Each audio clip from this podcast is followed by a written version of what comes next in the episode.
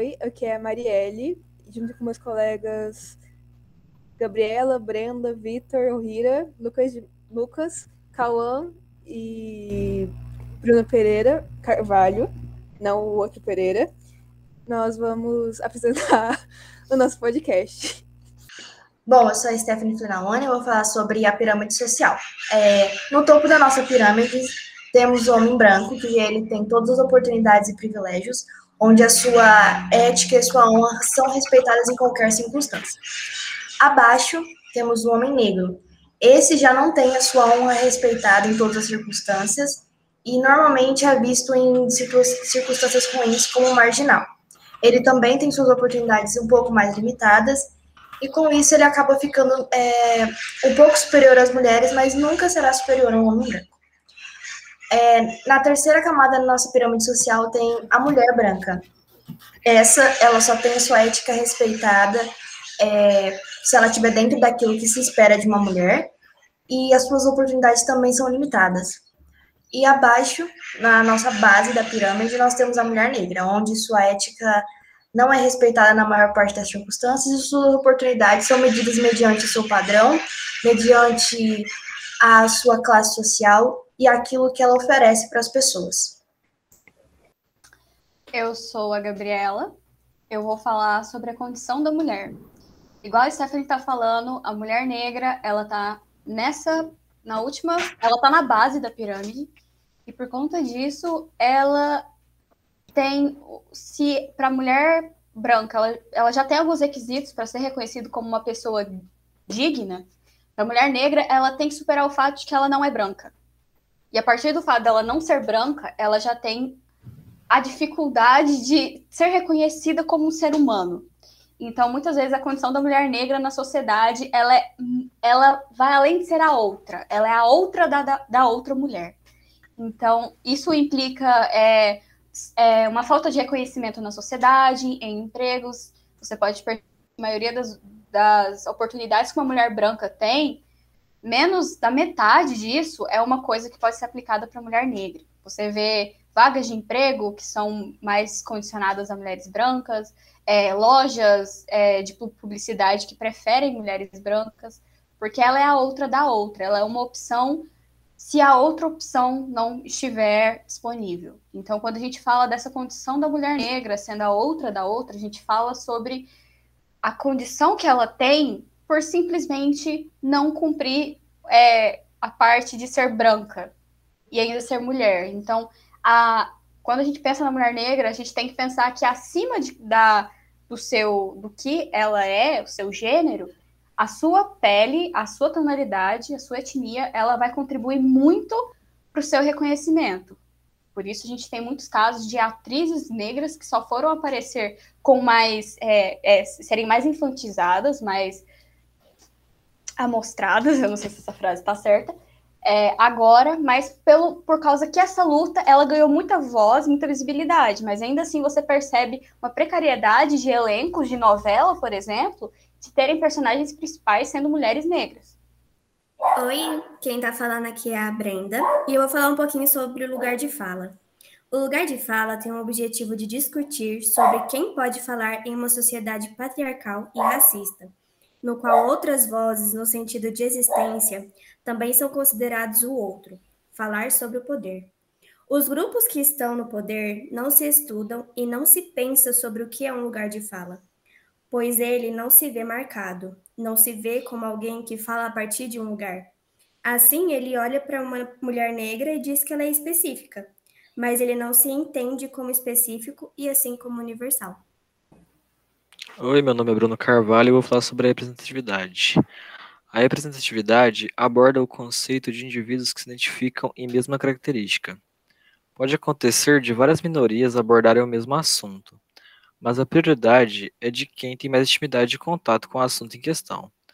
Isso não serve para rebaixar ou menosprezar quem não se encaixe na prioridade, mas sim apontar quem mais identifica a discussão e o assunto, e o assunto em questão.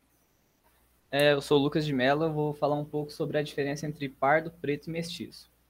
A diferença é basicamente que a, a pessoa preta é a pessoa que ascende de povos da, da África ou que se auto-identificam com as características e fenótipos é, de uma pessoa africana. Ela não precisa necessariamente é, ascender diretamente de uma pessoa que nasceu da África, mas ela pode simplesmente se auto-identificar com suas próprias características. A pessoa parda é uma pessoa que ela, ela é filha de um pai negro, por exemplo, e uma mãe branca. Então ela tem uma cor um pouco mais bege ou morena. Então ela é preta, ela é uma pessoa mestiça entre duas etnias diferentes. E a pessoa mestiça, ela é praticamente é, o que eu falei sobre o, o, a pessoa parda. Ela é uma, ela é uma pessoa que ela, ela ascende de duas, duas ou mais etnias só que ela não necessariamente ela é uma, é uma pessoa parda. A pessoa mestiça, ela pode ser é, ela pode ser ascendente de muitas etnias diferentes, caracteriz, tendo características tanto de uma, tanto de outra, em uma, em uma só pessoa. Essa é praticamente a diferença entre preto, pardo e mestiço. É, bom, meu nome é Cauã e agora eu vou apresentar a minha parte que fala um pouco dos exemplos que a gente teve contato durante as lives, durante as palestras e tal. Bom, durante as lives no YouTube, a gente conseguiu ouvir diversos relatos de mulheres negras, é, pardas, e então a gente teve uma base do que elas passaram, podendo escutar as experiências de vida que elas tiveram. E com isso, elas passaram muitas visões sobre questões raciais e de gênero também. Como a, situação, como é a situação da mulher na sociedade, da mulher negra na sociedade, que é o outro do outro. E dentro desses relatos e dentro da questão da representatividade estética, é, que foi comentada muitas vezes, é perceptível que o padrão de beleza ele valoriza muito as mulheres europeias, as mulheres de pele clara, cabelos lisos, até mesmo cabelos louros, é, ou cabelos castanhos, e, é, e, é, e o corpo mais o corpo mais magro, com mais curvas. Uma outra coisa também que é bastante valorizado nessa questão de estética, é que, aliás, que é desvalorizado sobre as mulheres negras, é que o, o cabelo, o cabelo cacheado, o cabelo crespo, muitas vezes não é visto como belo, o nariz mais achatado e a questão da pele escura, muitas vezes são esquecidos pelas marcas e, tipo, nas propagandas e nos produtos, porque eles preferem mostrar pessoas mais de padrão europeu mesmo. E na questão do cabelo cacheado, assim, eu, eu sou uma pessoa branca, mas o meu cabelo, ele é cacheado, ele não é um cabelo liso. E muitas vezes eu já ouvi pessoas dizendo que meu cabelo é ruim, que ah, eu devia alisar ele, que meu cabelo não é feito para ficar grande. E apesar que chegou um momento que eu parei de me importar e deixei meu cabelo crescer. Hoje em dia eu já cortei ele porque eu prefiro assim, eu acho mais que combina mais comigo. Porém, mesmo assim, eu, eu já enfrentei essa questão do cabelo mais cacheado e tal. Não ser tão valorizado quanto o cabelo liso, por exemplo. É, bom, agora outro tópico também que foi colocado em evidência é o tópico do outro como a Gabriela comentou. E durante as aulas, é, a gente é, a gente foi apresentado para nós, foi, a professora apresentou para nós um curta, onde tem um menino, que se eu não me engano ele é chamado de Dudu, e ele tem um questionamento na cabeça dele, um questionamento sobre o, sobre o lápis rosa, rosa claro, se chamar de, de lápis cor de pele. Porque nesse curta, o menino, ele é negro. Então, chamar um lápis rosa claro de cor de pele, tipo, não combina nada com a, com a cor da pele do corpo dele. Então, não faz sentido. E, e essa dúvida impacta ele de uma forma muito forte. Então, ele, em um dado momento, ele resolve meio que fazer uma pesquisa. E ele sai na rua tentando encontrar pessoas com, com essa cor de pele.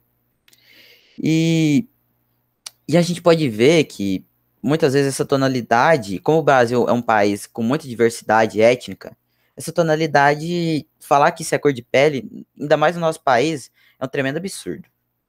E então a gente pode ver que a pele escura, ela, ela foi colocada como outra em relação à pele clara.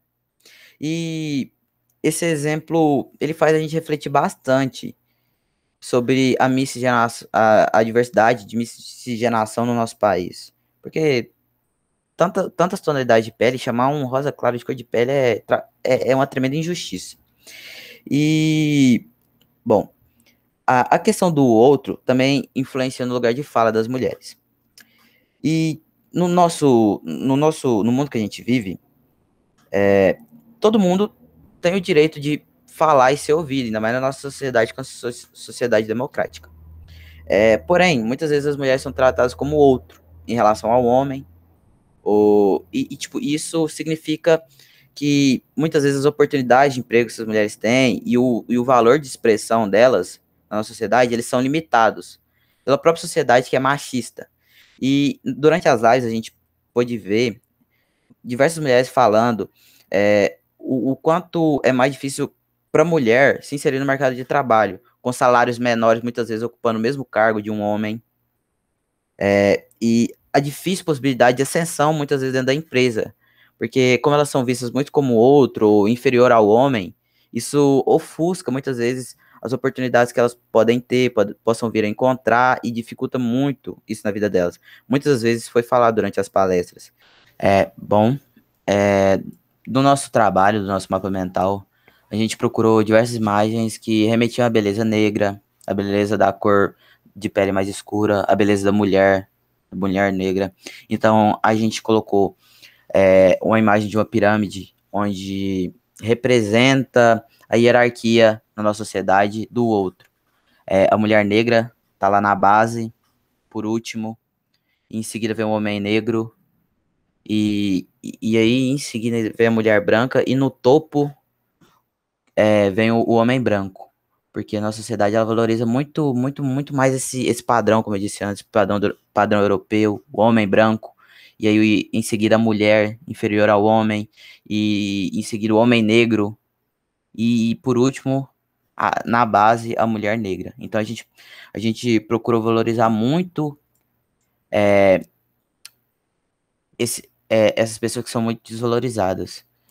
Então a gente escolheu diversas imagens que é, com mulheres negras, com, com roupas que remetem à, à cultura negra, a cultura, a cultura, muitas vezes remetem à cultura africana também, e diversas tradições que não são vistas, não são enxergadas, e, são, e ainda mais são ofuscadas no nosso durante nosso ano e em comerciais é, muitas vezes são esquecidos, que nem o congado, ela é uma tradição muito bonita.